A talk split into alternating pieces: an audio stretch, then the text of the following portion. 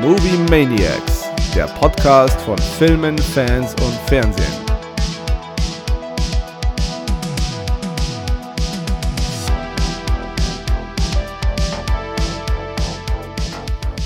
Hallo ihr da draußen und herzlich willkommen zu unserem kleinen Podcast.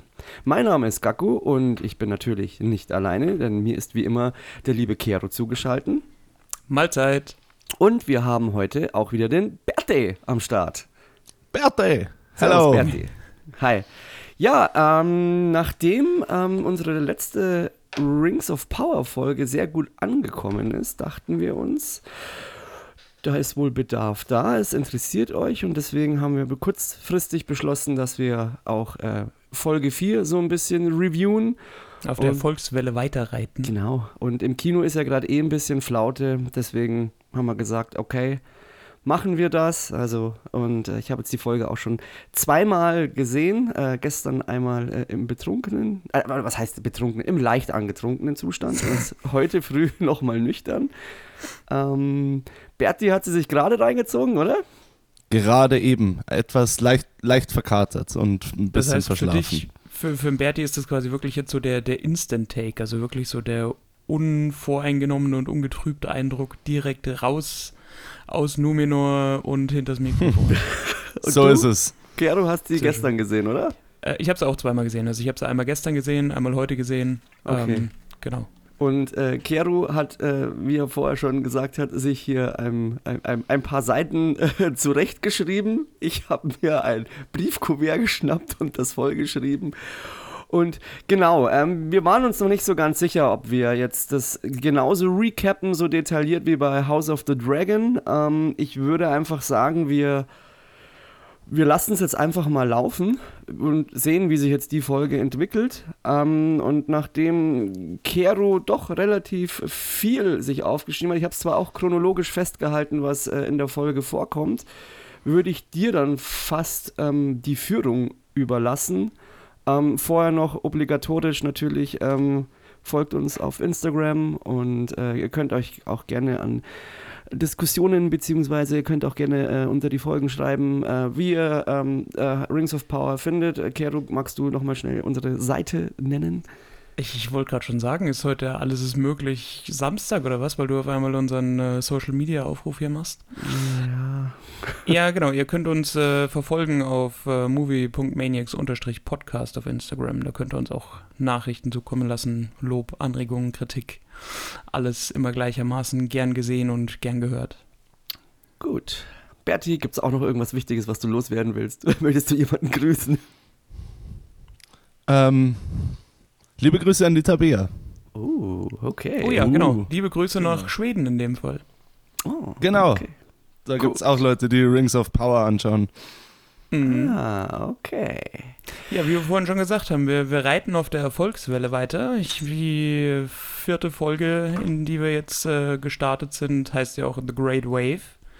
Und es wird ja gleich am Anfang relativ deutlich, warum die Folge so heißt. Zumindest kriegen wir einen ersten Eindruck davon. Ähm, ja, dann starten wir, starten wir einfach rein, oder? Wir sind zurück in, in Numenor. Wir starten mit dem Albtraum Miriels, sage ich jetzt mal, oder der Vision, die sie letztendlich hat und auf, aus der sie dann geweckt wird, fand ich äh, von der Szene her schon, schon sehr schön gemacht. Also einfach wieder die opulenten Bilder und dieses Zeremoniell, wie sie quasi die, die Neugeborenen der Numenorer quasi mit ihrer Regentschaft segnet, in Anführungsstrichen. Ähm, genau, und dann eben diese, diese große Welle, die das Königreich quasi einfach komplett verschluckt und äh, dann wacht sie auf. Ja, ähm, jetzt bist du fast ein bisschen zu schnell. Ich wollte euch noch fragen, Zu bevor wir schnell? so detailliert losgehen, wie hat euch die Ah. Folge gefallen? Wie ist euer Eindruck? Oh, schon gut. Ja? Also ich muss sagen, ich war mit der dritten Folge, die war, die fand ich auch gut, aber jetzt äh, nicht besonders stark. Ähm, die hat natürlich so ihren, ihren Zweck darin halt einfach gehabt, so die einzelnen Handlungsstränge einfach ein Stück weiter zu erzählen.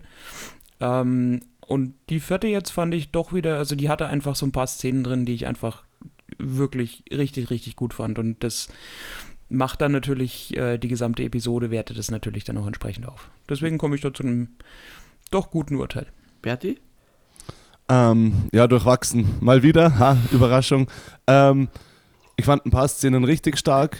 Insgesamt muss ich aber sa sagen, ähm, sie hat mich jetzt nicht äh, vollkommen vom Hocker gerissen. Also ich bin jetzt nicht super hart gecatcht und ich bin jetzt auch nicht so, dass ich kaum mehr erwarten kann, dass die nächste Folge rauskommt. Ähm, genau, aber ein paar gute Szenen und ich bin nach wie vor gespannt, wie es weitergeht. Aber so ganz, ähm, so ganz warm wurde ich nicht mit der Folge.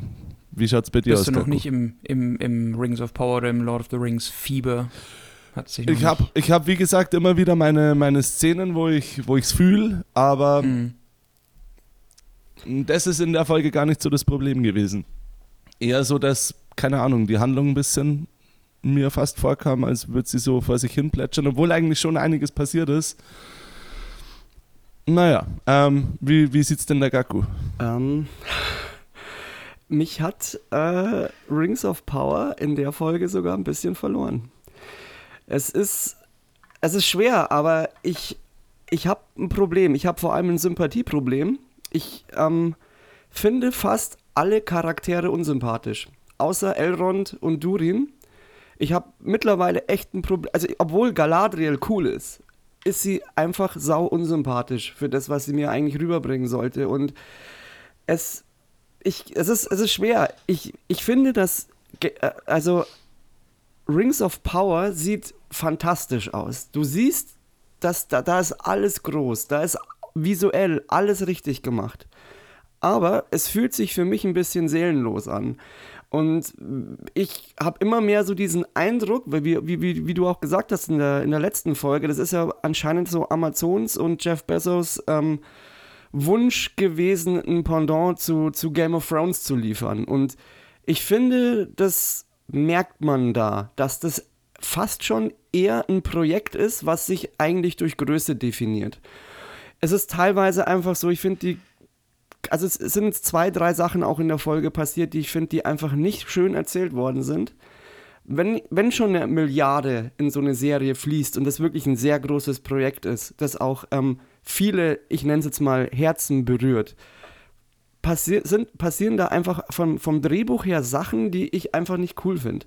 Ähm, vor allem zum Schluss, wo einfach so, so Sachen passieren, die man ähm, jetzt zum Beispiel mit, ähm, mit, dem, mit dem Jungen, ich weiß jetzt bloß nicht, wie er heißt, wie er von den Theo. Orks flüchtet.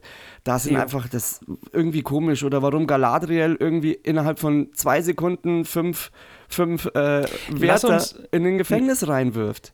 Ja, ja. Also ich, ich, ich verstehe dann den, den Ansatz. Ich muss sagen, ähm, ich gebe da der Serie tatsächlich noch so ein bisschen den Benefit of the Doubt, weil ich finde es ein bisschen unfair, dass quasi jetzt im, in der öffentlichen Diskussion oder in der öffentlichen Debatte das Ganze immer nur an dieser eine Milliarde bemessen wird. Ich meine, das ist was, das, Das, habe ich halt jetzt noch Serie. mit so erwähnt, aber ich finde, nach vier Ja. Folgen darf man schon jetzt in dem Sinne auch mal Kritik anbringen, wie es inhaltlich ist. Und auch so wie Ja, der ja, Berti sagt, es passiert absolut. viel, aber es plätschert vor sich hin.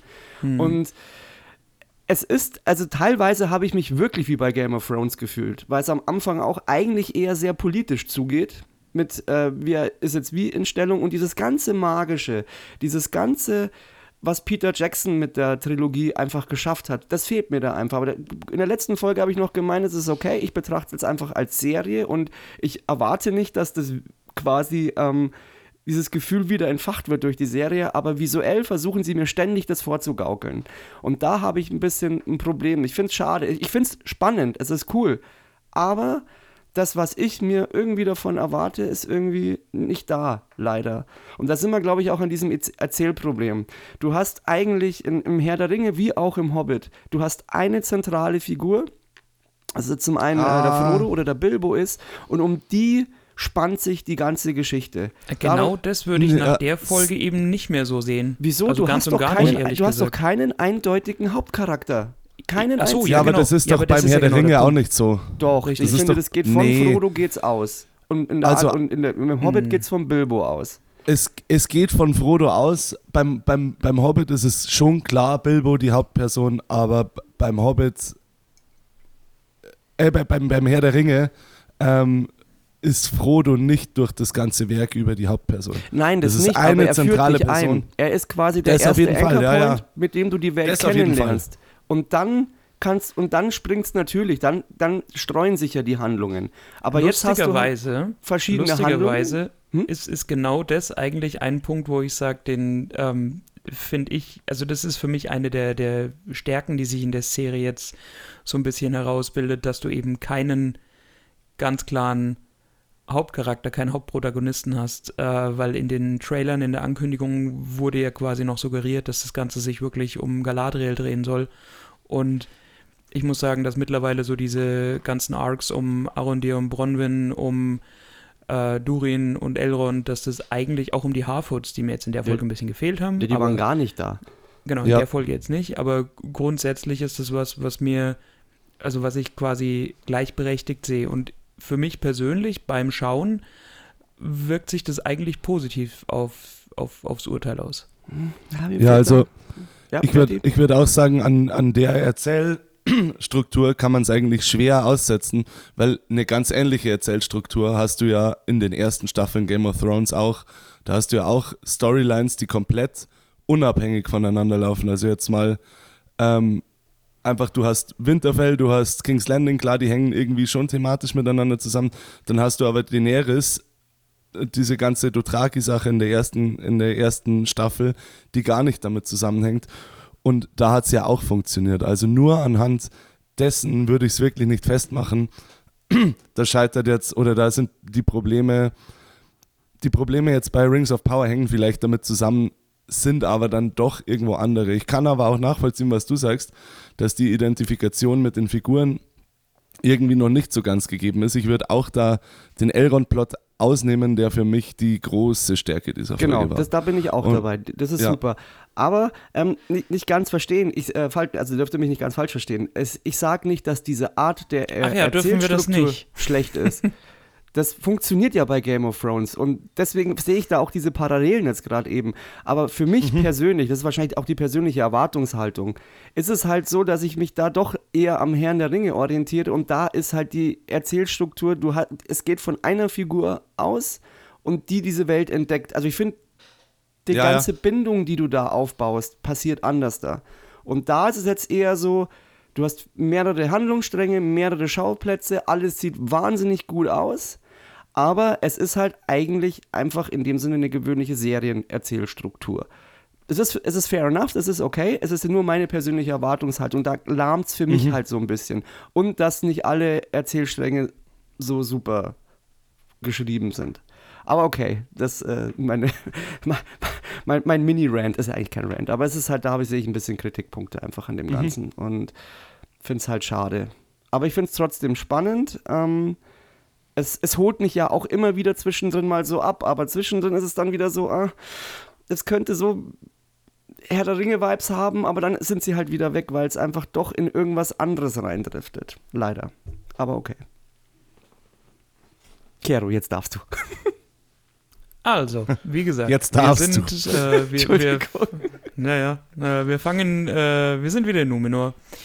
Äh, Mirel hatte ihre Vision. Ähm, es geht dann quasi weiter zu Kanzler Farazon, der gerade so ein bisschen Politik auf dem Marktplatz betreibt und von seinem Sohn dann quasi äh, darauf aufmerksam gemacht wird, dass es eine Art ja, Aufstand, nenne ich es jetzt mal, gibt. Von dem, äh, ich glaube nicht, dass es der Gildenmeister ist, aber auf jeden Fall Gildenmitglied der, ähm, der, was ist das, Architektengilde, der Builders Guild, ähm, der auf jeden Fall auf dem Marktplatz vom schwarzen Brett steht und quasi Stimmung gegen die Elben macht.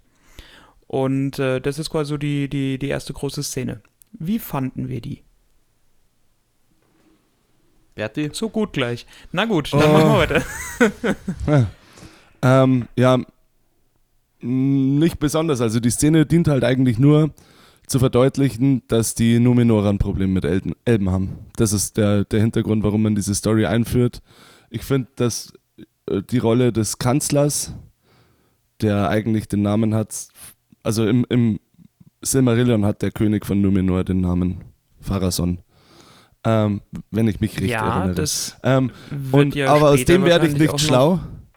Okay. Ja. Ähm, aus, aus dem wurde ich jetzt anhand der Folge nicht besonders schlau, weil er ja am Anfang klar ähm, quasi auch gegen die Elben damit hetzt und dann später aber nach der Entscheidung der Königin ähm, ja, die verkündet, dass jetzt da ähm, Leute nach, nach Mittelerde eben fahren sollen.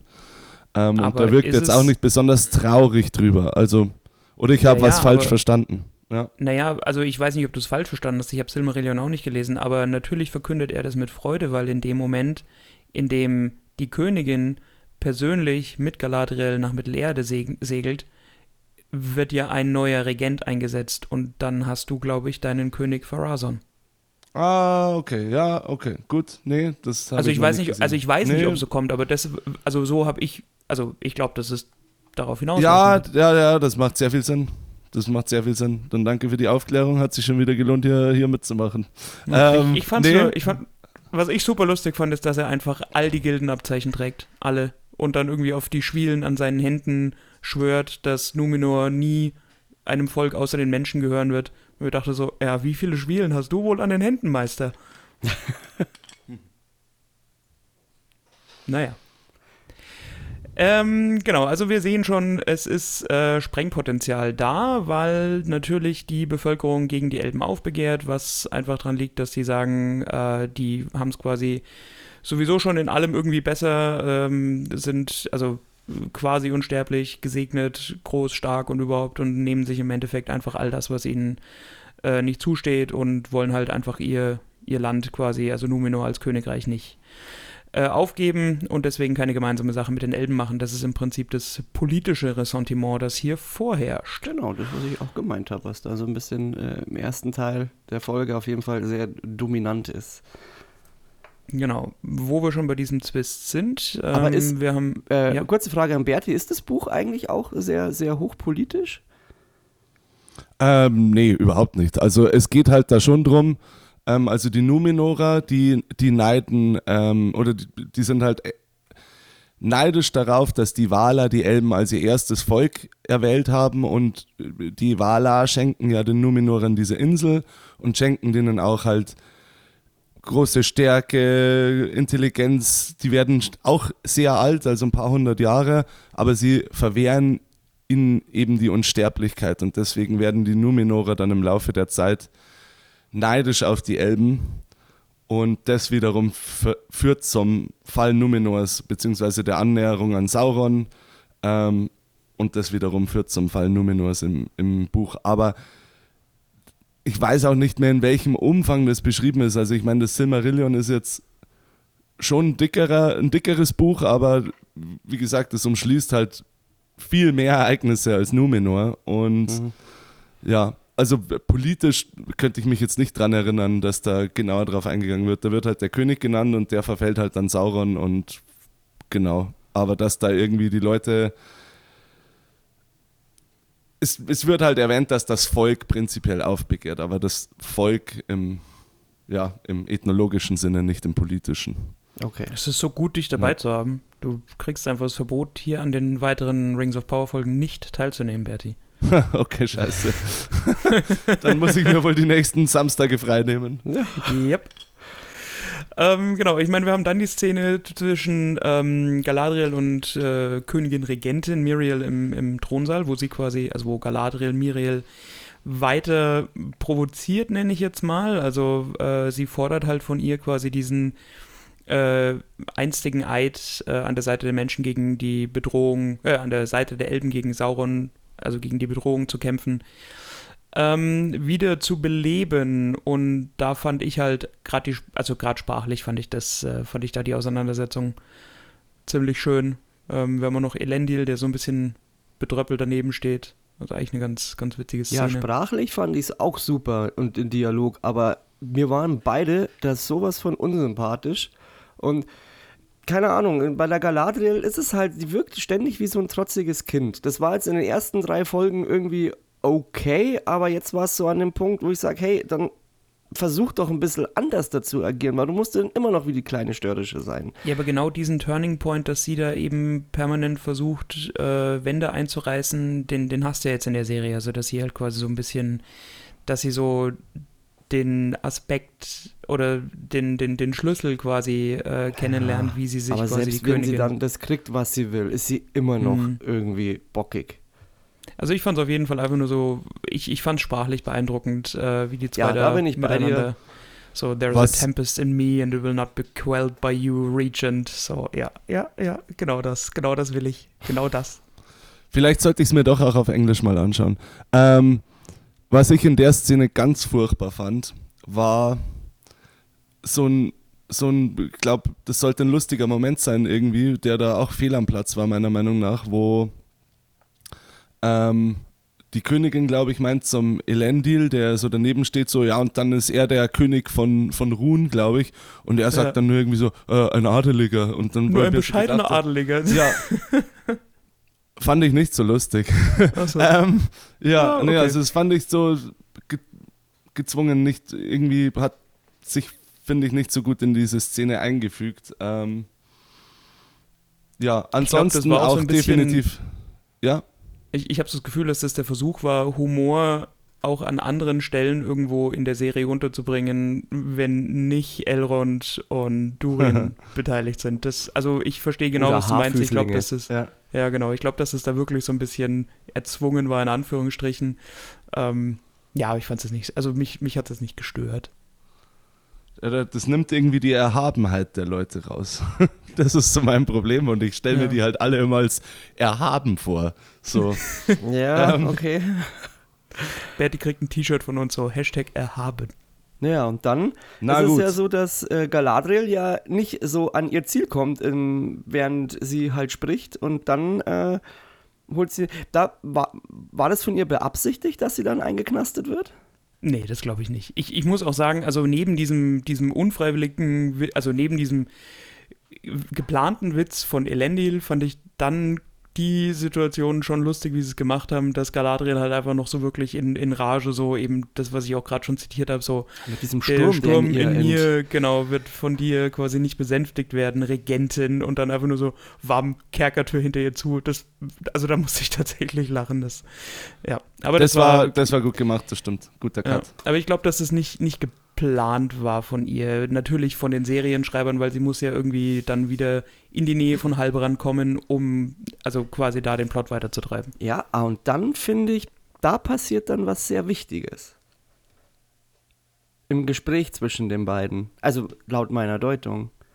Meinst du in der, also in, in der Szene jetzt, weil sie sind ja später nochmal im Kerker. Ähm, ich glaube, aber da passiert das erst später. Ich glaube, die unterhalten sich da und da sagt der Halbrand was. Aber eigentlich fast nur in so einem Nebensatz. Ja, raus.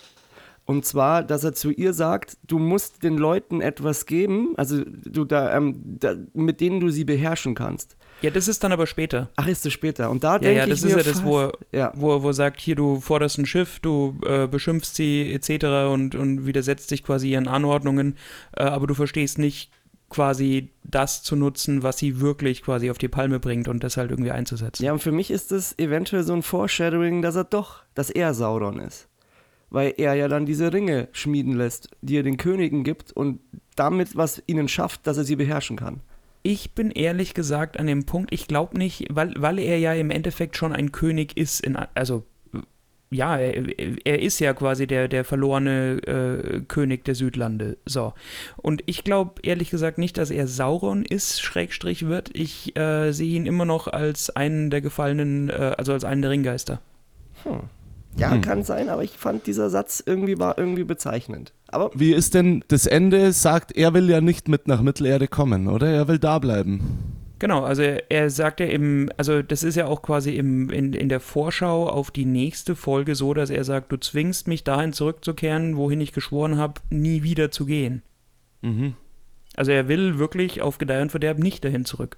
Ja, Deswegen das wieder ist ein Hinweis aufs, also es könnte ein Hint auf Sauron sein, weil, wie gesagt, im, im, im Buch ist es so, dass Sauron eben dem Pharason ähm, so ein, dem einflüstert und den quasi zu Entscheidungen äh, gegen den Willen der Waler bewegt. Jetzt, jetzt, wo du das sagst, haben wir nicht in dieser Szene, die dann später kommt, wo quasi Pharazon mit, der, mit, der, mit den Wachen kommt, um Galadriel abholen zu lassen und sie quasi die Wachen überwältigt, da will Pharazon doch auch das Schwert ziehen und lehnt Ja. quasi so an der Käfigtür von äh, Halbrand. Sagt Halbrand dann nicht so ähm, auf diese Frage hin, ich kann sie nicht einfach ziehen lassen, so, doch, wenn du weißt, wohin sie geht.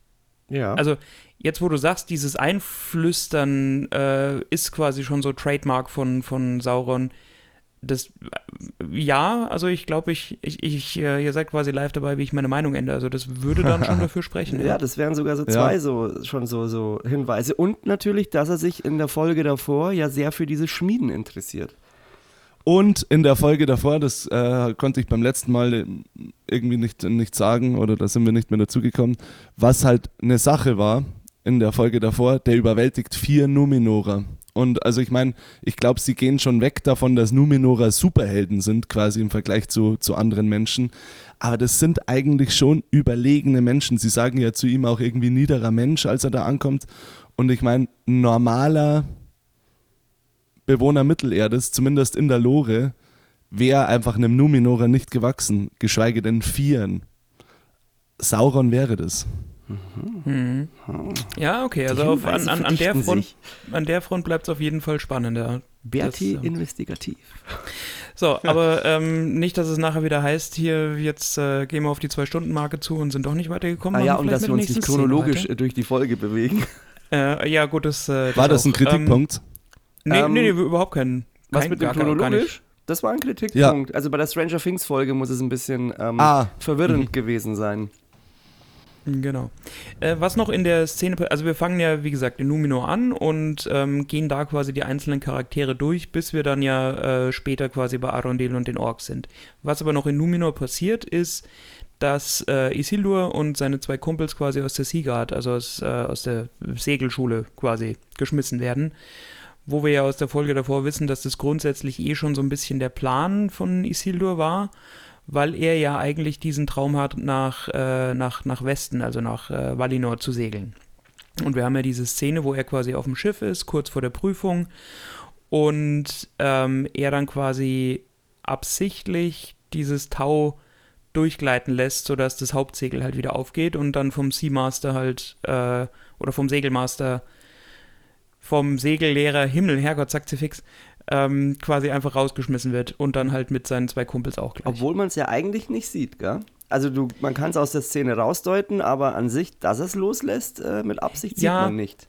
Also das war für mich dann auch so ein bisschen, ähm, okay, da muss man einfach quasi so die Exposition in Worte fassen, weil dieses, also dass der Segelmeister einfach herkommt und sagt, hier, äh, du hast dieses Tau schon hundertmal richtig gebunden, äh, das war Absicht und raus mit euch. Da dachte ich mir so, ja, okay, das äh, ist jetzt äh, vielleicht. Ein bisschen gezwungen. Bisschen drüber und schon auch sehr so, ja, vielleicht war es einfach keine Absicht. Das habe ich, ich mein, mir übrigens auch aufgeschrieben, dass die Folge öfters sehr konstruiert gewirkt hat. Ja.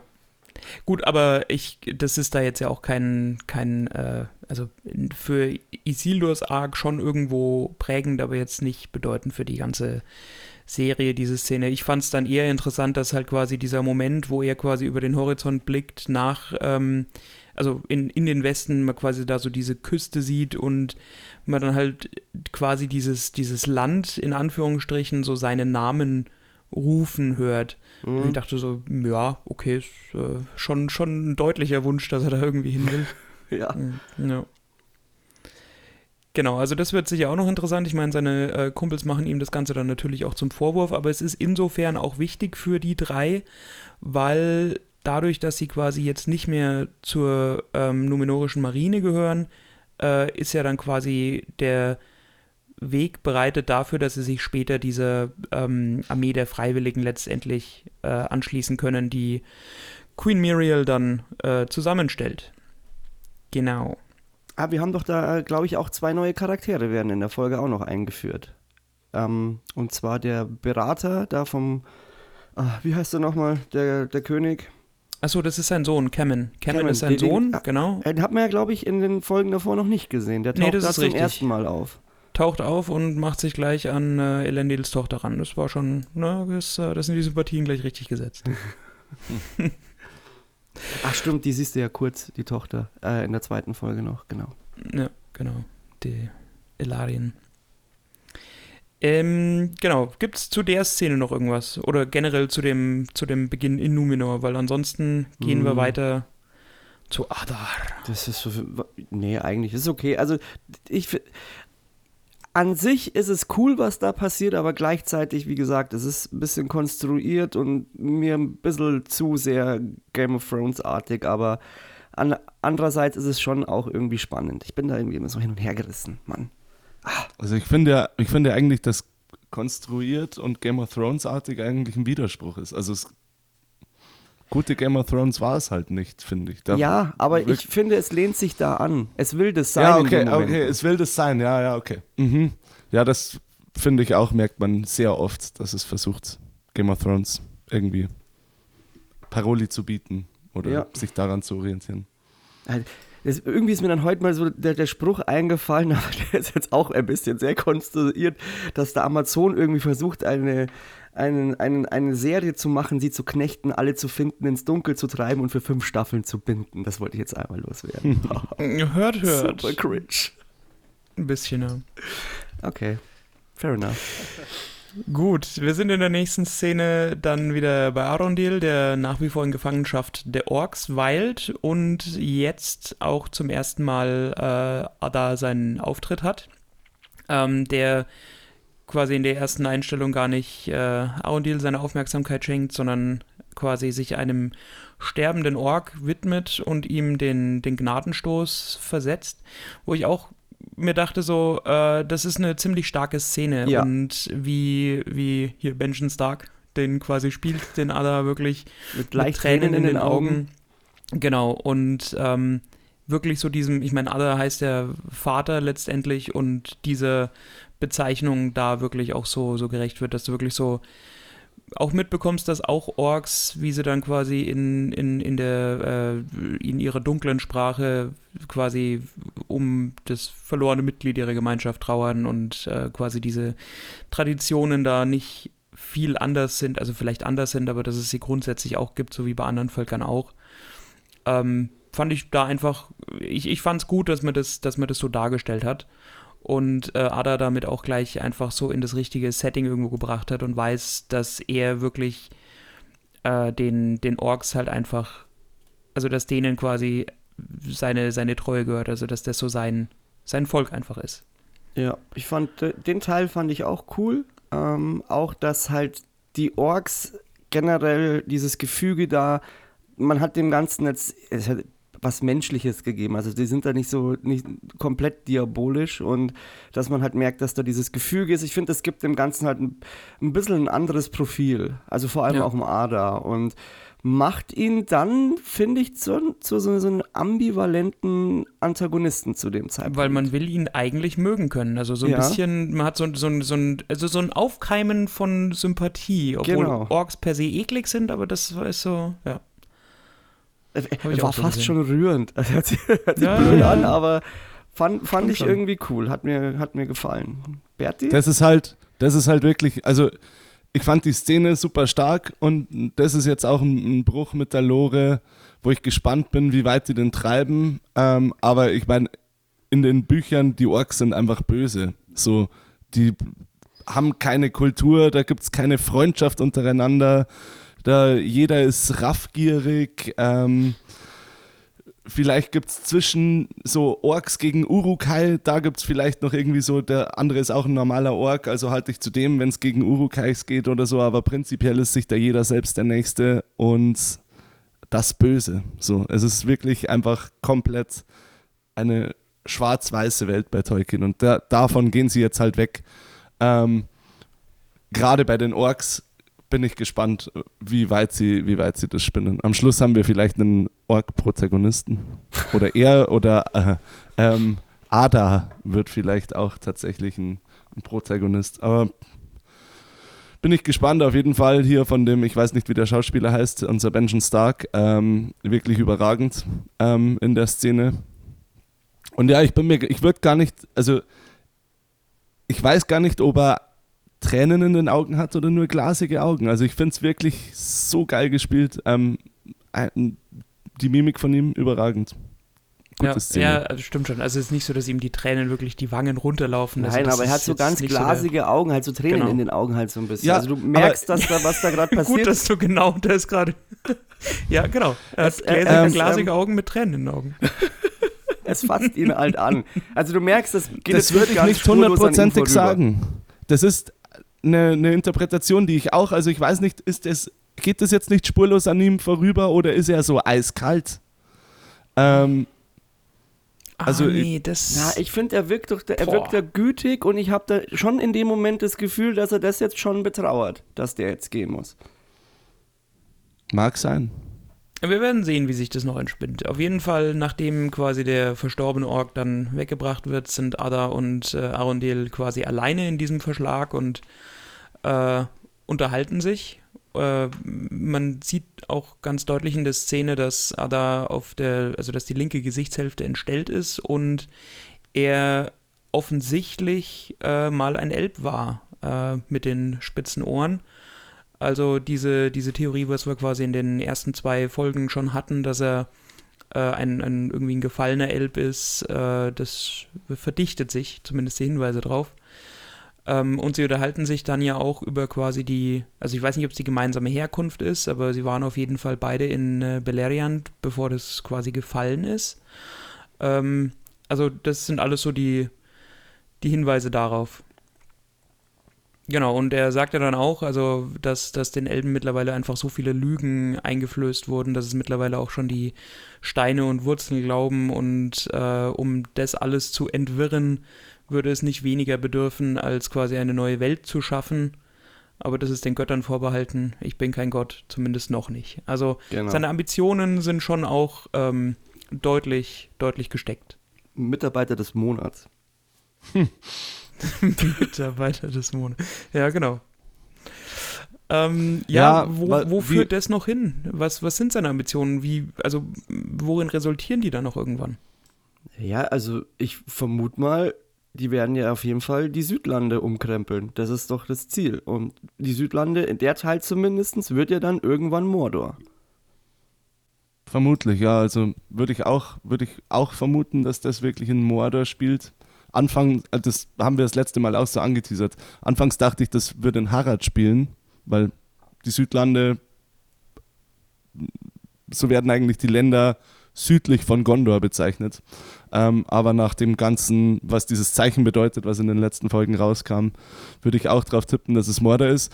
Und allein dadurch, dass die ihn halt Vater nennen, wäre das natürlich auch eine Möglichkeit, dass es sich da um Sauron handelt. Ich glaube es Hm. nicht, ähm, aber ausschließen würde ich es auch nicht. Das wäre halt irgendwie zu offensichtlich. Ja, stimmt schon. Das, äh, Ich glaube, dass Kann da einfach so- parallel was passiert und Hm. wahrscheinlich mit, im Moment laut meiner Theorie mit Halbrand und dann irgendwann fügt sich das zusammen. ich glaube, das Wichtige an der Szene war einfach, dass man äh, zwei Dinge halt verdeutlicht, nämlich zum einen die, die Herkunft Adas, dass er eben auch ein Elb ist. Character Und richtig. Und äh, sie halt quasi seine, seine, seine Nähe zu den Orks beleuchten und äh, er lässt Alarion dann ja auch, äh, äh, Arundel ja auch frei, ähm, weil er quasi eine Botschaft an die über äh, an, ja, an die verbliebenen Menschen, die sich quasi in dem alten Wachturm der Elben äh, verschanzt haben, überbringen soll. Ähm, genau, und damit kommen wir dann quasi auch zum ersten Mal zu. Ah ja, und ich finde, dass da beginnt ähm, zu thematisieren, ähm, wo er herkommt. Weil er fragt ihn ja, wo bist du geboren? Aber sie gehen dann nicht mehr drauf ein. Also ich glaube, dass jetzt da auch ein bisschen mehr Hintergrundgeschichte einfach jetzt dann ins Rollen kommt damit, um den Charakter. Ja, mit Sicherheit. Also, wie gesagt, Arundel ist ja aus Beleriand und Ada sagt ja dann auch, dass er einst an, dem, an der Flussmündung spazieren ging und, äh, also, heißt jetzt noch nicht schwarz auf weiß, dass er auch da geboren und aufgewachsen ist, aber ähm, dass er zumindest ja irgendeinen Grund gehabt haben muss, in der Vergangenheit schon mal da gewesen zu sein. Also, es bleibt spannend. Genau, wir sind in dem alten Elbenturm, also in dem alten Wachturm, wo sich die Menschen auf der Flucht vor den Orks zurückge also wohin sie sich zurückgezogen haben und wo sie sich jetzt verschanzen.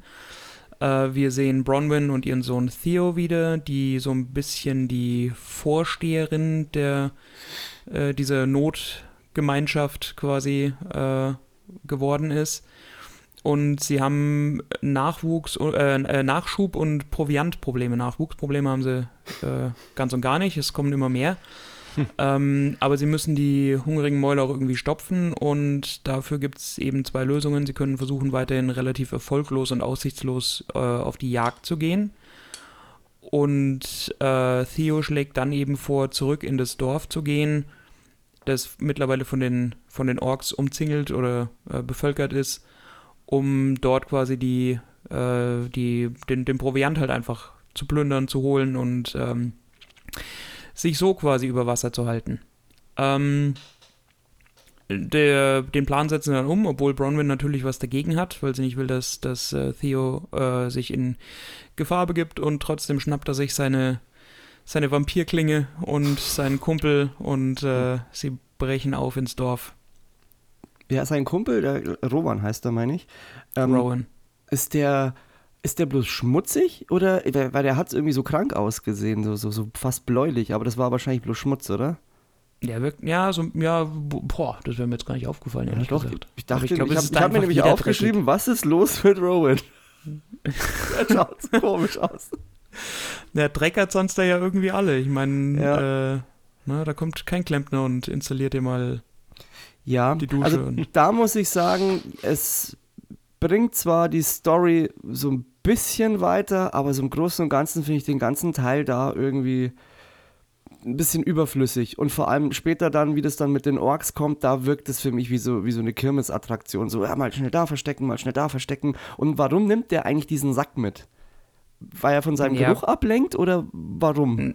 Naja, er will halt, nee, weil er halt nicht ohne Proviant, ohne irgendwas zurück zum Turm kommen will. Also das kann man natürlich in Frage stellen, wo er seine Prioritäten jetzt hat, aber ähm, grundsätzlich Genau, oder er hat, warte mal, jetzt überlege ich es nämlich gerade, weil später, jetzt wo du es sagst, er holt, hat er nicht in diesem Tuch oder in diesem Sack die, die, den, den, den Schwertgriff versteckt? Ja, später dann schon.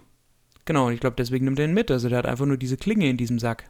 Ah, okay. Ja, aber das wirkt da so random einfach, dass er einfach da irgendwie so einen Kartoffelsack nimmt und damit jetzt losläuft. Ja. Und dann dachte ich nee, mir, ob das vielleicht daher kommt, weil dieser eine Ork ja dann so, so schnüffelt, so. Und ob vielleicht ja, er versucht abzulenken von seinem Geruch und deswegen so. irgendwas mitnimmt. Genau, naja, auf jeden Fall kommt es, wie es äh, kommen muss. Äh, Theo reicht diese Schubkarre, die sie da gepackt haben, nicht aus und er will quasi nochmal in die Schenke, um da noch den, den Keller zu plündern und trifft da natürlich auf einen Ork. Kann sich dem nur erwehren, indem er quasi sich einstöpselt in, die, in das Schwert und äh, die Klinge ausfährt. So der frühe Vorläufer eines Laserschwerts oder eines hm. Lichtschwerts, bevor mich jetzt die Star Wars äh, Fangemeinschaft Kiel holt. Ähm, und schlägt dem Ork die Finger ab und versteckt sich dann. Genau.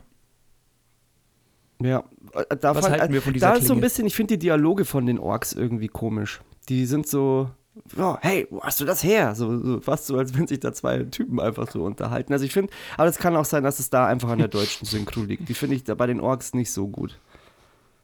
Ja, wäre mir jetzt auch gar nicht, das wäre mir gar nicht so störend aufgefallen. Aber insgesamt die Szene, mal, das meinte ich eigentlich so, es passiert schon was. Es ist irgendwo schon auch spannend, also die Szene in dem Brunnen oder auch danach, wo er sich versteckt, aber es ist jetzt auch nicht so, dass es mich vom Hocker reißt und ich glaube, das liegt einfach auch ein bisschen dran, dass man sich, wie der Gaku vorher schon gesagt hat, ein bisschen wenig mit den Leuten identifiziert bisher. Ähm, wenig allerdings in dem ganzen, in diesem ganzen Setting als durchaus sympathische Person ähm, herausstellen möchte, ist die, heißt die Bronwyn? Ja, ja. Bronwyn. Ja, genau. die, das wollte ich auch sagen. Die ist sympathisch, das stimmt. Ja. Ähm, und was ich auch ein bisschen komisch fand, ist, wo er sich dann in diesem Brunnen versteckt. Und, aber das ist auch in anderen Serien oder in anderen Filmen generell so, jemand taucht unter und versteckt sich und sobald er auftaucht, macht so und ist auf einmal total laut, aber keiner hat es gehört. Das war da auch wieder so. Ja, das ist so diese klassische Mechanik. Auch später dann, als er aus dem Brunnen bei Nacht dann wieder rauskommt und so Full Splinter Cell Modus sich im hohen Gras versteckt, ja. wo ich so, ja, okay. aber und die fand kann ich halt kann man so machen, aber Ja, aber ja. Dies, das fand ich total also das wirkte wirklich super konstruiert. Also das war wirklich so, als wenn du da ihn quasi so durch eine Kirmes, wie ich vorher schon erwähnt habe, so eine Kirmesattraktion durchschickst. So, da kannst du, da bist du sicher und auch die Orks irgendwie so, so komisch agieren und natürlich und dann wähnt er sich in Sicherheit um die Ecke und dann auf einmal, huh, da ist der Ork. Genau. Wir, also die, auch diese, diese, diese Szene oder quasi diese ähm, Plotpoint ist quasi auch wieder aufgeteilt. Das heißt, wir springen dann erstmal aus diesem Dorf wieder weg und kommen dann in quasi den Part der Episode, der eigentlich so mit der stärkste ist. Ähm, beziehungsweise erst äh, zu Calibrimborn und, und, und Elrond und wir sehen quasi, dass diese Schmiede, also mhm. dieses ambitionierte Projekt, das äh, nur mit der Hilfe von Elben und Zwergen in Eintracht quasi äh, bewältigt werden kann, im Entstehen ist. Und wir haben dieses Gespräch ähm, zwischen Calibrimborn und Elrond über Elronds Vater Jarandil, der ja quasi damals äh, von seinen Taten her so groß war, dass er von den Valar äh, befördert wurde, in Anführungsstrichen, sodass er den, den Morgenstern äh, über den Himmel tragen darf. Also schon, der, da hat schon jemand äh, ein, ordentliches, ein ordentliches Erbe oder ordentliche Fußstapfen, in die er treten muss. Und ähm, dann eben auch so dieser, dieser Spruch von Elrons Vater, wie er eben überliefert ist, dass eines Tages die Zukunft Calibrimborns in den Händen Elrons liegen wird. Genau, und dann geht's ab in die Minen. Ja, das ist der stärkste Teil, wie du vorher ja, schon erwähnt hast. Definitiv. Super. Also da finde ich, da finde ich alles cool. Also äh, Dorin, äh, Durin, Elrond, äh, dieser, so dieses Dreiergespann ist super. Ja, absolut. Elrond nehme ich dieses Elfsein auch mit Abstand am meisten ab. Vollgas. Und ja. der ist ja. sehr sympathisch. Ja. ja, voll, voll, ganz klar. Sowohl er als auch Durin, als auch Durins Frau. Ja, und der Elrond ist so, der ist erhaben und gleichzeitig so, so, so spitzbübisch. Das finde ich ziemlich cool. So leicht ja. verschmitzt irgendwie. Ja, voll. Also das, äh, die Szenen wirken alle einfach auch wirklich authentisch. Also ähm, wir sehen dann Elrond und Disa, ähm, sie unterhalten sich darüber, wo quasi Durin ist. Ähm, es ist ja noch so ein bisschen so der unausgesprochene äh, Zwist irgendwo im Raum, dass äh, Elrond und Durin quasi gegen, also wechselseitig was voreinander zu verbergen haben. Und äh, das wird natürlich in der Szene dann auch nochmal äh, befeuert, diese, diese Vermutung, weil ähm, Durin eben nicht da ist. Dieser sagt, er ist irgendwo im Quarzsteinbruch und äh, Elrond sagt dann eben so, ja, okay, ohne seine Axt und äh, du machst sein Essen, obwohl das mindestens zwei Tage dauert. Und sie sagt dann so, ja, nee, was, was quasi, wofür Menschenkletterer irgendwie mehrere Tage brauchen, das schaffen äh, erfahrene Zwerge in, in wenigen Stunden, wo ich mir dann in meinem Kopf habe ich so Zwerge beim Speedclimbing gehabt. so spooky, scary skeleton, so die Wand hoch äh, marschiert wie so eine Spinne. Ähm, eine lustige Vorstellung. Es ist dann aber anders. Ähm, Durin verheimlicht quasi, dass sie ein neues Erz gefunden haben. Elrond kriegt raus, wo er sich aufhält, nämlich in den alten Minen unter dem Spiegelsee. Ähm, geht dahin, weiß natürlich das, äh, das Zauberwort äh, für, die, für die Passage, um quasi die Geheimtür zu öffnen. Und ähm, dann wird das Ganze eben thematisiert, also dass äh, die Zwerge äh, quasi ein neues Erz entdeckt haben, das leichter als eine Feder und härter als Eisen ist. Ähm, und in der Elbensprache ist das dann eben Mithril, also das Material, aus dem auch das Kettenhemd ist, das Frodo später in den Herr der Ringe-Filmen von Galadriel über, überreicht wird. Von Oder Bilbo. ist es von Arwen? Nee, Galadriel? Bilbo, ah, ja, genau, Bilbo genau, kriegt ja. es von, ähm, von oh den Gott, Zwergen. Oh Gott. Ja, genau. Und Bilbo gibt es weiter an Frodo. Ja, ich, der Gott, das wäre ja völlig alles durcheinander. Und den Zwergen zu neuen Wohlstand verhelfen soll. Aber äh, genau der das. König das nicht gut findet. Ähm, das ist Aber ja, glaube ich, auch ein Bruch in der Lore, oder? Dass es zwei Durin-Könige gibt. Die werden doch irgendwie immer abgelöst, soweit ich das mitbekommen habe.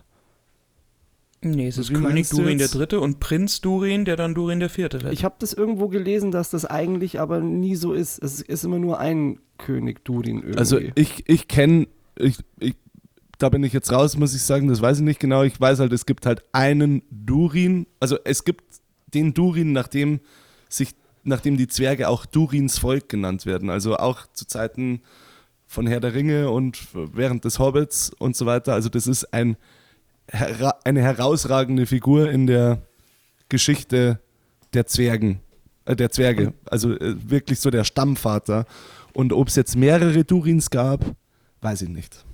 Das ist wahrscheinlich dann so für die Könige sowas wie ein Künstlername. Vielleicht. Gut, ist Vielleicht, aber jetzt auch ja. nicht so essentiell. Das sollte jetzt nur so eine Randanmerkung sein. Ja. Genau, auf jeden Fall auch hier die Unterhaltung ähm, zwischen den beiden, dass quasi Elrond sagt so, was verheimlichst du mir und warum verheimlichst du mir was und Durin halt äh, eigentlich nicht damit rausrücken will, weil er halt, also weil er halt schon das Gefühl hat, dass äh, Elrond nur da ist, weil er eben dieses, dieses Erz quasi haben will. Ähm, und sie sich da nicht so ganz über den, über den Weg trauen. Aber wie sie dann quasi auf den, auf den Fels selbst schwören lassen, oder Durin lässt Elrond auf den Fels schwören, dass er quasi niemandem davon erzählt, was er ihm da jetzt zeigt. Und ich finde einfach, dass diese Freundschaft zwischen den beiden äh, wahnsinnig gut dargestellt ist. Das ist in den lustigen Szenen, wird es sehr deutlich, aber das wird auch in diesen ernsten Szenen einfach sehr deutlich, wo sie halt wirklich so ein bisschen quasi an ihrer Beziehung arbeiten müssen, in Anführungsstrichen. Und ähm, genau, und äh, genau, wie, wie, wie Gakko schon gesagt hat, also Durins Vater will das Ganze eben. Ich meine, wir wissen dann auch aus Herr der Ringe, wozu Zwergengier und zu tiefes Graben führen kann. Und wir haben, glaube ich, Ja. war der, der Balrog war im Trailer, oder? Zu Yes. Äh, Der ist im Power. Trailer ist im und Trailer, ne? man muss jetzt auch dazu sagen, unter dem Spiegelsee, also ähm, im zweiten Teil vom Herr der Ringe, und dann, oder ich glaube, es ist der Anfang, ich weiß nicht, der Kampf von, von, von äh, Gandalf gegen den Gandalf Balrog, gegen den Balrog. Das ist im der ersten Teil. ist, nee, nee den, dass man Nee, den ist die Kampf sieht, Eröffnung vom ist zweiten. der, genau, ja. Wo sie Ja, da stimmt, weil die Eröffnung vom dritten ist Smirgol und Diagol. Ähm, nee, und Also dieser der- Kampf, du der findet nicht ja vorbei. Das Ja, das Ende ist im ersten Teil, aber da, da sieht man doch den Kampf nicht. Den Kampf sieht man in der Stimmt, Eröffnung ja, des ja, zweiten Teils. ja, ja. Und stimmt. da stürzen die ja auch in diesen Spiegelsee. Genau. Ähm, also, das ist schon die Örtlichkeit, da könnte irgendwo ein Balrog schlafen. Da, wo die jetzt nach Mithril schürfen. Genau, also irgendwie in die Richtung, in die Richtung wird es wahrscheinlich gehen. Und es kommt ja dann im Prinzip auch äh, dazu, wo es, wozu es kommen muss. Ein kleiner nämlich- Arbeitsunfall. Der Schacht stürzt ein und vier Bergzwerge werden, äh, werden darin verschüttet. Genau. Ähm, da kehren wir dann aber erst nachher wieder zurück und äh, gehen dann quasi mit, mit den verschütteten Zwergen erstmal zurück nach äh, Numenor. Da wird dann quasi ähm, in der Szene kommen sich Earien und äh, Kemen, also der Sohn des, des Kanzlers, quasi wieder näher in Anführungsstrichen. Ähm, aber was viel wichtiger ist, ist quasi die Szene im Kerker zwischen Galadriel und äh, Halbrand, der sie, und äh, da sind wir eben an dem Punkt, wo du vorhin schon äh, darauf hingewiesen hattest, Gakko, dass äh, Halbrand eben Galadriel quasi so das, das Handwerkszeug gibt, um äh, Königin Miriel zu brechen, in Anführungsstrichen. Äh, indem er ihr eben sagt, äh, hier, das Einzige, womit du sie quasi so wirklich erzürnt hast und was quasi so der Weg ähm, dazu ist, mit ihr irgendwie zu verhandeln, äh, ist quasi ihr Vater und, und was so se- dessen Situation ist. Genau. Und da kommt dann eben auch die Szene, wo ähm, Pharason eben mit den Wachen kommt und äh, Galadriel die einfach alle platt macht, ähm, wo ich mir auch gedacht habe, vielleicht ein bisschen drüber, dass sie wirklich so mit einem Handstreich quasi Ja, du, das Äh, wird ja auch visuell nicht erzählt, sondern du siehst halt, wie sie so schnell quasi einpackt. Dann kommt der Schnitt rüber zu, zu, zu, zu Halbrand. Und wo er dann quasi äh, auf äh, Sauron-Art flüstert und dann sind alle ähm, Wärter, nenne ich es jetzt mal, oder alle Wachen schon im Gefängnis drin. Also das Und- ist halt einfach nicht sauber erzählt. Und da dachte ich mir im ersten Moment so, okay, es ist ein bisschen drüber, dass sie halt einfach wirklich so stark ist, in Anführungsstrichen, oder so kampferprobt. Aber auf der anderen Seite wissen wir ja auch seit der ersten Folge, dass da, wo quasi dieser Eistroll ihre Elben-Mitstreiter einfach platt gemacht hat, hat sie ihn dann ja in ihrer äh, Tiger, Tiger and Dragon ähm, äh, Kampfchoreo äh, quasi selber platt gemacht. Also sie kann schon kämpfen. Ja, also das ist schon dann okay. auch Es so. ist halt einfach nur nicht sauber erzählt. Das ist halt Genau. einfach sehr plötzlich. Ja, und was man halt auch sagen muss, jetzt mit der Szene mit dem Halbrand in der letzten Folge, mit dieser Szene, die Numenorer Wachen, die kommen halt nicht bis, oder die, diese Numenorer kommen halt nicht besonders gut, Gut weg. weg. Das muss man Ja. halt auch sagen. Das Yep. ist die andere Seite der Medaille. Genau. Ähm, wir haben dann eine kurze Unterhaltung zwischen Nearian und Isildur, ähm, der ja quasi vorher aus der äh, Kadettenakademie geflogen ist. Äh, ihr das jetzt erzählt und äh, sie dann sagt, ja gut, du dann, dann hast jetzt letztendlich gewonnen und kannst äh, in den Westen segeln. Wo Isildur dann eben sagt, äh, das habe ich nicht verdient, ich habe quasi äh, unser Erbe oder unseren, unseren Namen befleckt und, und bin es eigentlich nicht wert. Genau, es wird dann unterbrochen davon, dass äh, Galadriel eben flieht und die Wachen alle in heller Aufregung sind, um sie zu suchen. Und dann kommen wir, glaube ich, zu einer der, ja, eigentlich schon einer der Schlüsselszenen in der Episode, würde ich sagen. Ähm, Galadriel ist im König auf dem Weg zum, äh, ist im, ist im König, ist im Turm auf dem Weg zum eigentlichen König, nämlich dem Vater Miriels der allerdings bei sehr schlechter Konstitution ans Bett gefesselt ist, ein äh, Schattendasein in diesem Turm fristet. Äh, und Miriel wartet quasi an seinem Bett sitzend schon auf die Ankunft Galadriels. Genau. Und dann kommt es zur Aussprache der beiden Damen, so Butter bei die Fische.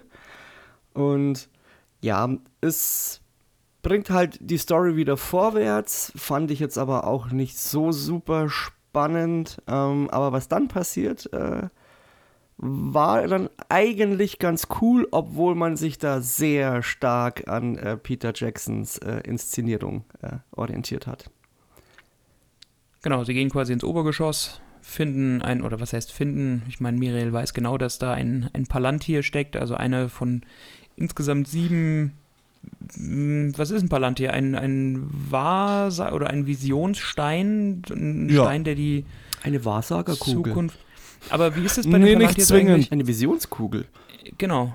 Die Sagt es zeigen einem verschiedene Sachen. Hm. die eventuell Also äh, eintreten können oder auch nicht. Ja, ähm, der, also gut, der Palantir im Ohrtank jetzt, den Saruman hat, der ermöglicht ihm ja die Kommunikation mit Sauron. den anderen. Ja, Unter anderem. genau, unter anderem. Also er sieht halt, das sagt ja dann auch Gandalf, wir wissen nicht, wo die anderen Steine sich befinden.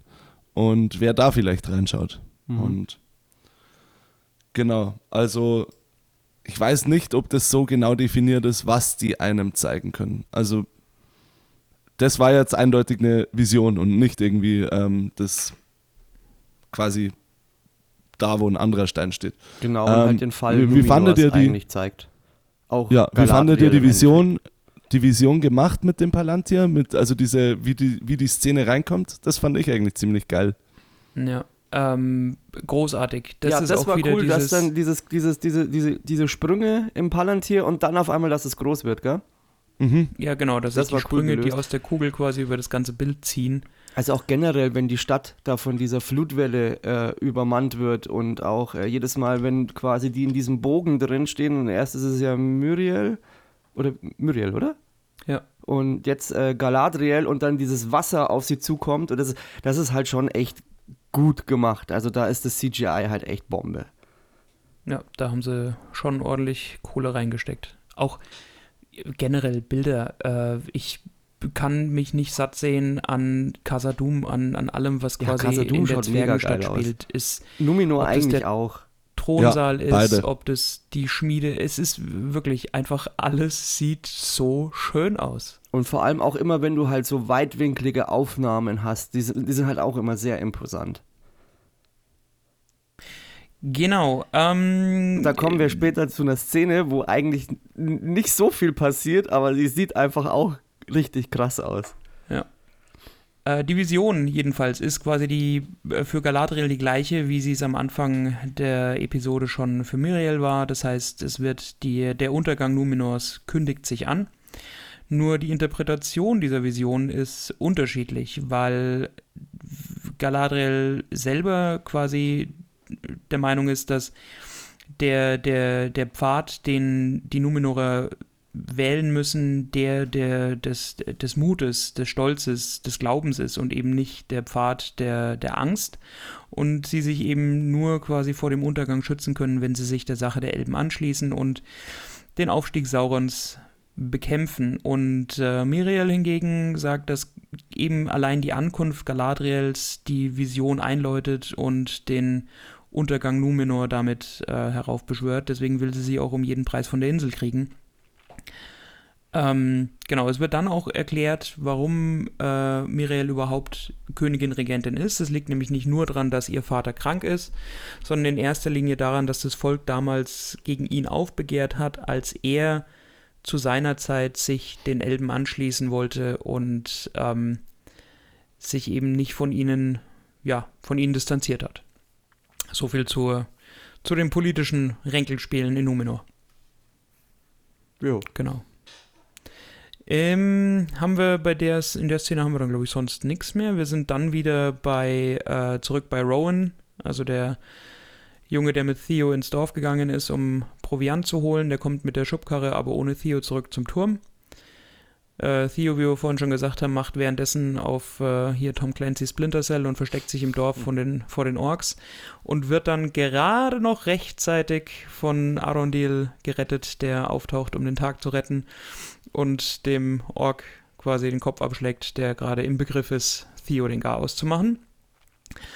Wir haben dann quasi diese Flucht in Slow Motion durch den Wald und da muss ich sagen, das ist Nee, ich, ich frage euch erst, wie fandet ihr die Szene? Das ist eine Reminiszenz an die Boromir-Szene aus Die Gefährten. Da fand, ich fand das eins zu eins haben sie das irgendwie mit den Urukais versucht da so Mhm. nachzustellen. Also ich fand es visuell cool, aber sehr gewollt.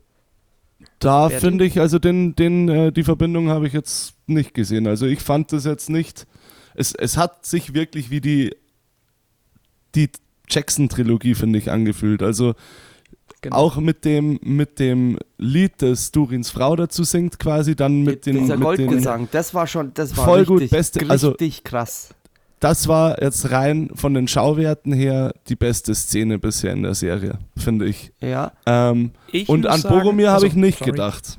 Äh, sorry, sorry, an Boromir habe ich da nicht gedacht. Also außer dass da Pfeile geschossen werden und ja, das ist wobei doch, ich finde, weil du jetzt auch sagst, da erinnert sich an die Jackson-Trilogie, weil genau da das passiert. Da jagen die Urukais, die, die, die, die, die Halblinge und da sind auch teilweise so Slow-Motion-Aufnahmen und mit dem, das ist, also vom, von der Inszenierung her ist es ähnlich. Deswegen habe ich mich da auch sofort daran Ja. erinnert gefühlt. Ich fand es ja auch cool, aber es hat mich einfach an diese ganze, an diesen Schlussteil bei Die Gefährten einfach erinnert.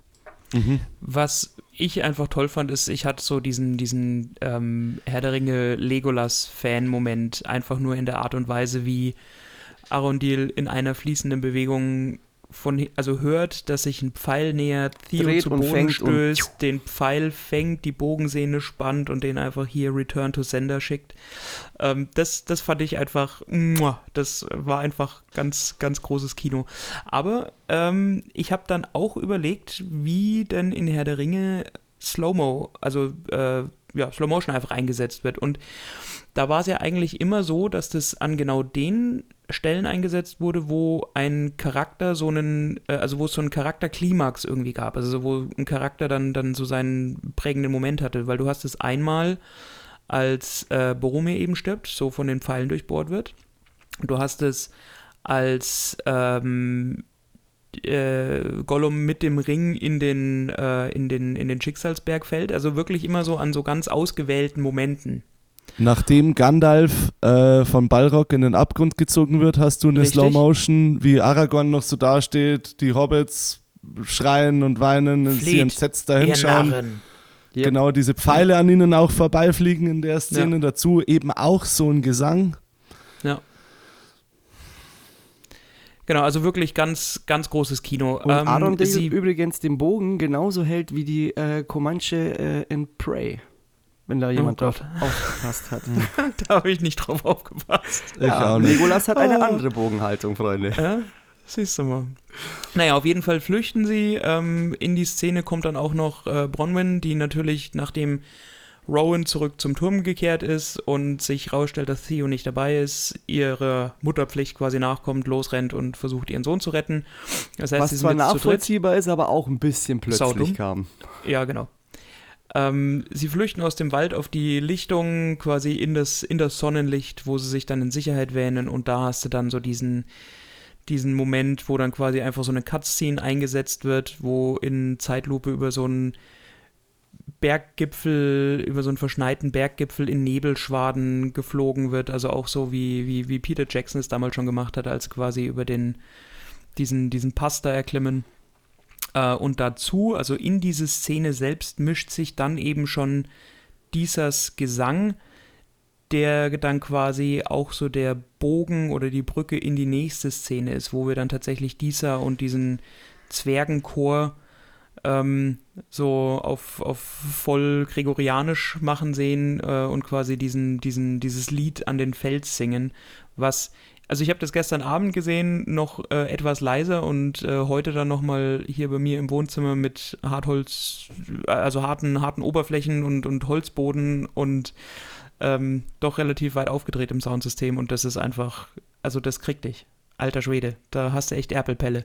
Szene ist halt super geil und wenn du mal genau nimmst, im Endeffekt siehst du halt nur drei Handeln, im, im Sonnenaufgang mit, mit diesem Sound und das wirkt einfach so mächtig, obwohl da halt eigentlich nichts passiert. Und ich fand auch, dass das Bild in dem Moment so hell geworden ist, dass ich auch meine Äuglein ein bisschen zumachen musste. Ähm, ja, weil du nachts um halb drei geschaut hast mit der Megasuri. Ja, heute in der Früh habe ich es ja auch nochmal angeschaut. also, da war es der Kater. Nein, ich habe keinen Kater. Also ich habe schon einen Kater, aber einen, also einen Katzenkater. Ähm, oh Gott. Ähm, allerdings, was mir nicht so bewusst war, dass die Orks äh, anscheinend bei Tageslicht nicht angreifen können. Ja, das haben sie ja in der letzten. Das ist ja der, der Grund, warum Saruman die Urukai äh, baut, in Anführungsstrichen. Das haben sie in der ersten Folge auch schon gezeigt oder in den ersten zwei Folgen. Deswegen sind die ja immer in diesem Schattenverschlag und lassen quasi die Elben die Tunnel für sie graben. Ja, das war, ähm, ja, klingt logisch, aber war jetzt nicht so, äh, hatte ich doch nicht mehr so ganz mhm. auf den Schirm und da war es jetzt nochmal sehr verdeutlicht. Ja, die fangen nicht wie bei Twilight an zu glitzern in der Sonne, sondern die, das, der, den, den tut's richtig weh. Der, aber ein bisschen wütend war er dann schon, dass er nicht weitergekommen ist. Der eine kleine Ork. Genau. Und Calimero war auch nicht so oft zu sehen. Berti, das tut mir nach, also wirklich nachträglich noch, noch mal leid, dass äh, du das Bild ganz schlimm, ganz, ja, ganz, sorry. ganz Ja, aber ich muss jetzt auch jedes Mal an Calimero denken, wenn ich den sehe. Es ist so unfassbar. Nice. Hast du gut gemacht. Genau. Auf jeden Fall sind wir dann wieder in äh, Casadum. Wir haben eben den Gesang Diesers, der im Prinzip ein, so eine Art Gebet, also eine Bitte an den Berg ist, die Bergleute zu schützen, die eben verschüttet wurden, als die Ader zusammengebrochen ist. Ähm, das glückt auch. Also wir haben dann die nächste Szene, in der Durin quasi zu Disa und Elrond kommt und die frohe Kunde überbringt, überbringt, dass alle Bergleute gerettet werden konnten. Ähm, trotzdem will Durins Vater also der König, dass, der, dass die gesamte Mine versiegelt wird, ähm, was den Prinz Durin dementsprechend auf die Palme bringt äh, und dann dazu führt, dass er sich mit Elrond über generell eine, eine also so die, die Vater-Sohn-Beziehung, die man so haben kann, äh, austauscht. Wo Elrond dann eben auch nochmal so seinen Vater ins, ins Rampenlicht stellt und sagt, äh, er würde quasi alles, all, all das dafür geben, äh, wenn er sich einfach nochmal mit ihm ja, unterhalten könnte. Ähm, genau, und das resultiert dann darin, also da ist eigentlich somit die, die witzigste Szene in der ganzen Episode noch verortet, äh, nachdem sie eben sich dahingehend ausgesprochen haben, ja. verlassen Disa, Elrond und Durin quasi so diesen diesen Platz, an dem sie da waren. Und das ist auch so eine ganz klassische filmmechanische oder kameratechnische Geschichte, die einfach immer funktioniert, dass die Protagonisten von der Kamera nicht verfolgt werden, sondern einfach so ins Off äh, wandern und die Kamera mhm. ihnen quasi nur von der fixen Position aus folgt und sie sich halt unterhalten. Und äh, sie da quasi schildern, wie Durin und Elrond sich kennengelernt haben, was sie beide doch relativ unterschiedlich erinnern. Und ähm, ja, ist einfach eine sehr, sehr lustige Szene. Ja, ich fand ich auch ziemlich witzig. Und ich, ja, auch, ich fand auch den Wutanfall von Durin eigentlich ganz cool. Gut und gespielt, äh, was ja. sie auch oft als Stilmittel in der Folge verwenden oder eigentlich generell ist ähm, Aufnahmen aus der Vogelperspektive, direkt von oben. Das hm. kommt in der Folge auch ein paar Mal vor.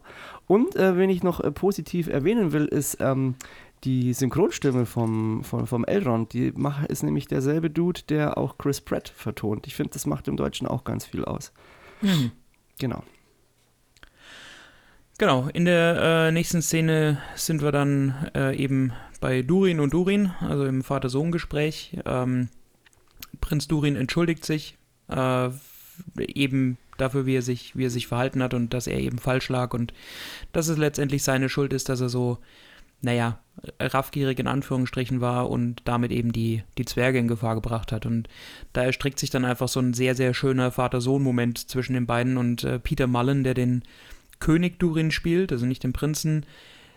Der, also die, die Unterhaltung, die die zwei in der ähm, Szene führen, ich will jetzt auch gar nicht irgendwie groß zitieren, die soll sich jeder einfach selber anschauen, ist einfach sehr, sehr gut. Und Peter Mullen hat so ein, wirklich so einen Cockney-Akzent und so eine ganz raue Stimme. Ähm, das ist einfach so, da, da, da fühlst du dich wirklich so, so, ja, ja, Papa, alles klar. ähm, Genau, auf jeden Fall äh, versöhnen die zwei sich quasi über die ähm, über diese Mithril und, und äh, Bergbauthematik, äh, thematisieren dann aber letztendlich das Ansinnen Elrons, ähm, dass Durin mit ihm nach äh, nach ja äh, hilft's mal, wie heißt die Elbenhauptstadt? Lindon. Lindon, nach, genau, dass er mit ihm nach Lindon gehen soll äh, um einfach quasi rauszufinden, ob äh, der Elbenkönig Gilgalad wirklich ohne böse Absichten handelt und ob quasi er Elrond nicht geschickt hat, um quasi die Zwerge auszuspionieren. Okay. Genau.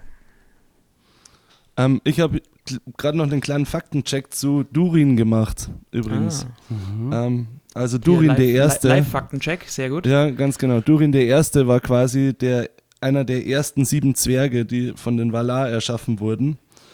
Und der hat dann sehr lange gelebt und die Legende sagt, hat dann eben besagt, ähm, dass der immer wieder geboren wird. Ähm, also nach seinem Tod. Und das, was allerdings nur sechsmal möglich wäre. Und deswegen gab es halt Durin 1 bis Durin 7 und danach wurde der Name nicht mehr vergeben. Ähm, eben weil's die, weil die Legende bei den Zwergen besagt hat, dass der sechsmal wiedergeboren wird. Und deswegen, also es gibt mehrere Durins und passt alles, alles im Einklang mit den Büchern. Ja gut, aber okay. wenn er wiedergeboren wird, dann kann es aber immer aktuell immer nur einen Durin geben, oder? Und nicht zwei auf einmal. Naja, hm. du brauchst ja ein bisschen Zeit, um irgendwo aufzuwachsen. Also du hast ja einen König Durin und den Prinz Durin. König mhm. Durin der Dritte und Prinz Durin der Vierte, der dann zu König Durin ähm, der Vierte wird. Der König Durin sagt ja auch quasi, wenn du König wirst, oder die, also sagt er in der Folge, ähm, ja. dass die Legende halt besagt, dass man die Stimme seiner Vorväter quasi hört und deren Erfahrung teilt, sobald man König wird. Mhm. Ähm, okay. Also vielleicht ist das dann der Moment. Ja. Okay. Genau. Ähm, genau. Auf jeden Fall, all, also diese, diese ganze Einst also all diese, diese Szenen, die wirklich da unten in, in, in Casadum spielen, ähm, ja, einfach toll. Wirklich von, von dieser Gesangsszene bis dahin, wo die zwei miteinander reden. Ähm, das ist wirklich das, das äh, so mit, mit das Highlight in der, in der Episode. Sehe ich ganz genauso. Auch hervorzuheben, was ich super cool fand, war der Thron. Ja, voll. Von König voll. Durin es ist, wie gesagt, einfach alles so schön. ja, voll. Genau. Ähm, wir gehen dann nochmal zurück nach Ostirith, also dahin, wo quasi der Elbenturm ist mit den, mit den Menschen.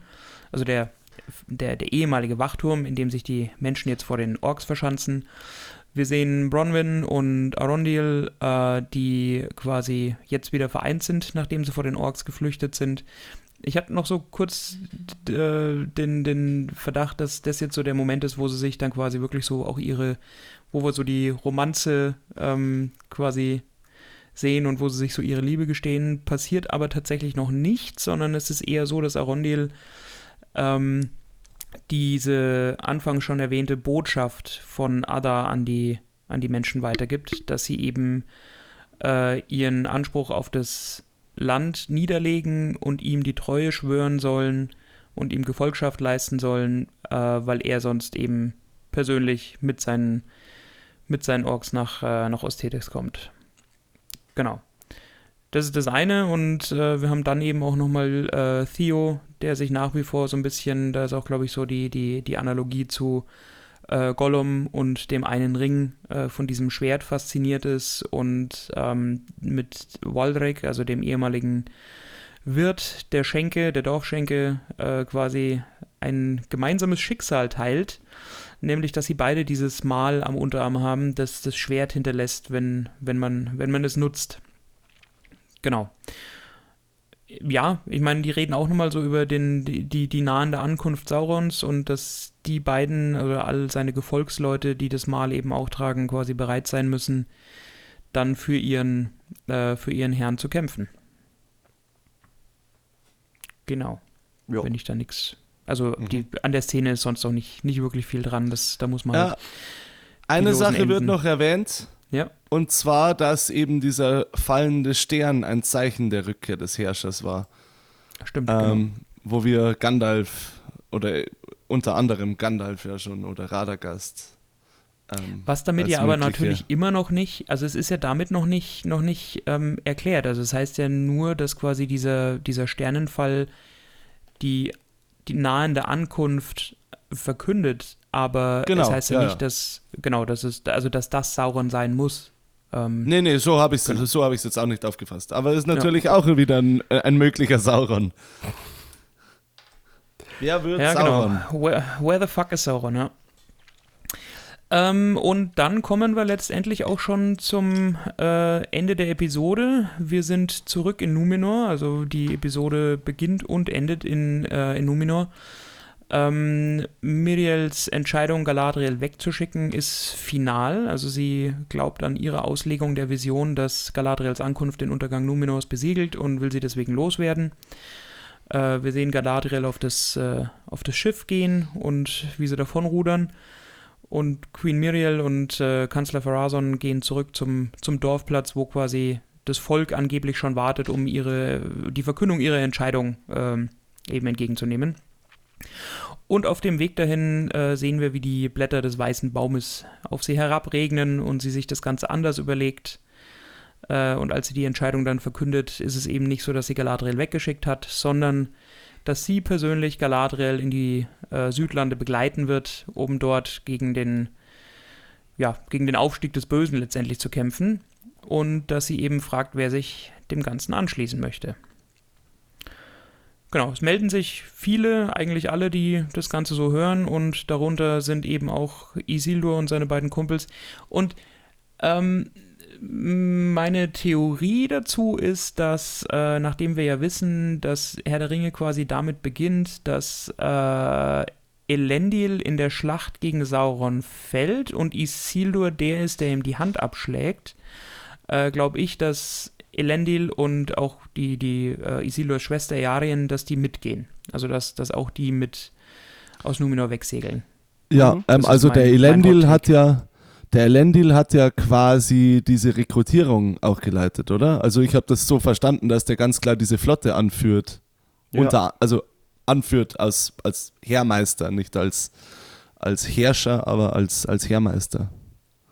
Ja. Ja, da magst du recht haben. Dann, ja. Ja, kam, also habe ich auch so Also aufgefasst. es, es wäre ja auch nur logisch. Also, Mhm. sind wir, sind wir ehrlich. Deswegen gehe ich da schon davon aus, dass die alle gemeinsam segeln.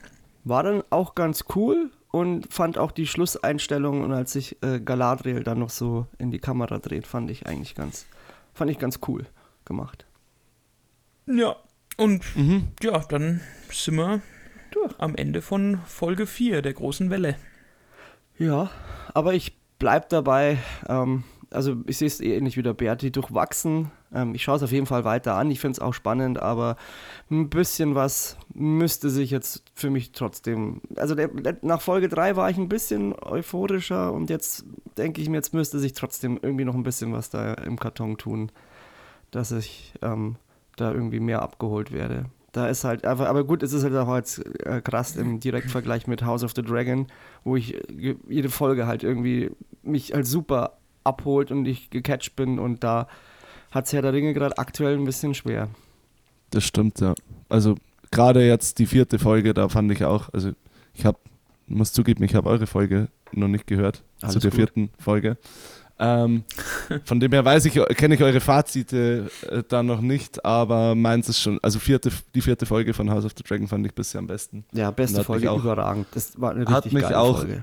Deutlich, hat mich jetzt auch deutlich mehr abgeholt als, als Rings of Power. Ja, Jetzt hast du hier so einen Kaum- Direktvergleich. Folge Enthusiasmus 4, in Rings of. Power, Folge Ja. 4, House of the Dragon. Hm. Ja. Also ich muss äh, sagen, für mich war das jetzt, also ich, ich, ich verstehe ähm, die Kritik. Ich hätte so diese Szenen um Theo und Rowan in dem Dorf und so, das war jetzt auch, das waren keine Highlights, aber weil es dann eben solche Highlights gab, wie alles, was in den Minen spielt und ähm, die Szene mit dem Palantir, äh, das hat mich, ja, dann, also wie gesagt, mein Gesamtfazit für die Episode fällt schon auch eher, eher positiv aus und also ich freue mich eigentlich schon. Für mich ist es jetzt gerade so, ich meine, draußen wird es jetzt langsam wirklich äh, kalt und herbstlich und äh, da ist es schon ganz gut zu wissen, dass da noch so ein paar Folgen von gleich zwei Serien kommen, äh, die man sich dann wirklich gemütlich daheim reinziehen kann. Ja, Genau, stimmt schon, aber ich will da jetzt noch nicht ganz so wohlwollend sein einfach. Wie viele, wie viele Folgen wird denn die Staffel haben? Ich glaube neun. Weiß man das? Neun. Und Ja. bei House of the. Dragon? Zehn. Sollen es acht? Nee, ich glaube, da sollen es nur acht sein. Sind acht. Ah, okay. Aber ich äh, will hier auch nicht mit, also ich, ich glänze schon wieder mit Halbwissen. Das sind jetzt alles, also alle Angaben ohne Gewähr, ne, wie bei der Lottoziehung. Aber ich glaube, dass das die, ähm, das soll so die, die Richtung werden.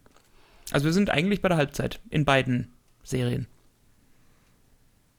Ja, aber ich mach, ich mach mal den Faktencheck. Ja, du machst den Faktencheck. Okay, das heißt, ich muss die Leute jetzt noch so ein bisschen entertainen, bis du quasi. Ja. Ah ja, Berti, wann fahren wir heute aufs Konzert? ähm, es sind sogar hm. zehn Oh, das bei House schnell. Ah, the ja. Dragon. nice. ja, nice. Dann ist ja nächste Folge erst so die, die Highlight-Folge in der Mitte. Ja, oh. Mit dem großen. Also- Also bei Game of Thrones, was waren da immer die besten Folgen? Die neunte, oder? Ja, immer die Die vorletzte. vorletzte. Müssten wir jetzt fast Ähm. mal vorgucken, rechnen, wann es dann soweit sein wird, ne? Ja. Es, Müssen wir quasi einen Livestream machen. Oha, so, so Live-Reaktion. So Power, Hm. 16 Episoden. Willst du mich Echt? verarschen? Und das sind fünf Staffeln oder was? Ja, da kann ich auch eine Milliarde dann dafür ausgeben, wenn ich einfach nie mehr aufhöre, die Serie zu drehen. Ja. nee, aber das ist doch gut. Ja, klar, das ist gut. Ah, okay, pass auf. Also es sind zwei Staffeln sind schon abgedreht. Hm. Und eine Ah, okay. Staffel hat acht Folgen. Okay. Ja, okay. Und bislang haben sie halt schon, die erste und zweite haben sie quasi abgefilmt. Okay. Schade, weil, weil ansonsten wäre das ja, wäre die Staffel ja kurz vor Weihnachten wahrscheinlich dann irgendwann fertig gewesen und dann hätte man gleich dazu übergehen können, ähm, den Hobbit und Herr der Ringe Hobbit und anzuschauen. Herr der Ringe zu gucken, ja, vollkommen. Jetzt müssen wir halt äh, quasi dazwischen noch äh, äh, Stirb langsam irgendwie reinschieben oder so. Na gut. Na gut. Klassischer Weihnachtsfilm. Alles klar. So, ich äh, ja, gehe jetzt hier noch so ein bisschen aufräumen und dann schauen wir mal, was der Tag noch so bringt. Bei Ja. euch so? Muss auch noch Genau. aufräumen. Läuft. Ja, wir sehen uns ja heute noch, Kero, hast du ja schon gesagt. Bei Sie- Aber Aber. Genau. Ah, da wünsche ich euch viel drauf, Spaß. Beim, beim, Jawohl. beim, beim. Krabbengang. Ja, genau. beim Krabbengang. Ja. Alles klar. Juti, äh, in diesem Sinne, Leute, vielen Dank fürs Zuhören. Berti, danke fürs Dabeisein. Wir hören uns, äh, ich sage jetzt nicht spätestens, aber irgendwann nächste Woche Dienstag, Mittwoch wieder zur fünften Folge von House of the Dragon. Kann auch Donnerstag werden, eventuell. Ja, also kann da auch wollen wir uns nicht so Wir- wir schauen festlegen, mal, je nachdem, wie wir's- ob wieder ein Fußballspiel ist und was nur anfällt. Genau. Aber wir machen auf jeden Fall äh, jetzt erstmal so weiter, weil scheinbar ihr alle da draußen auch äh, gerade nichts Besseres zu tun habt, als Rings of Power und House of the Dragon zu bingen, wann immer es halt rauskommt. Und dann können wir genauso gut auch darüber reden. In diesem Sinne, ciao, haut rein und bis bald. Ciao. Ciao.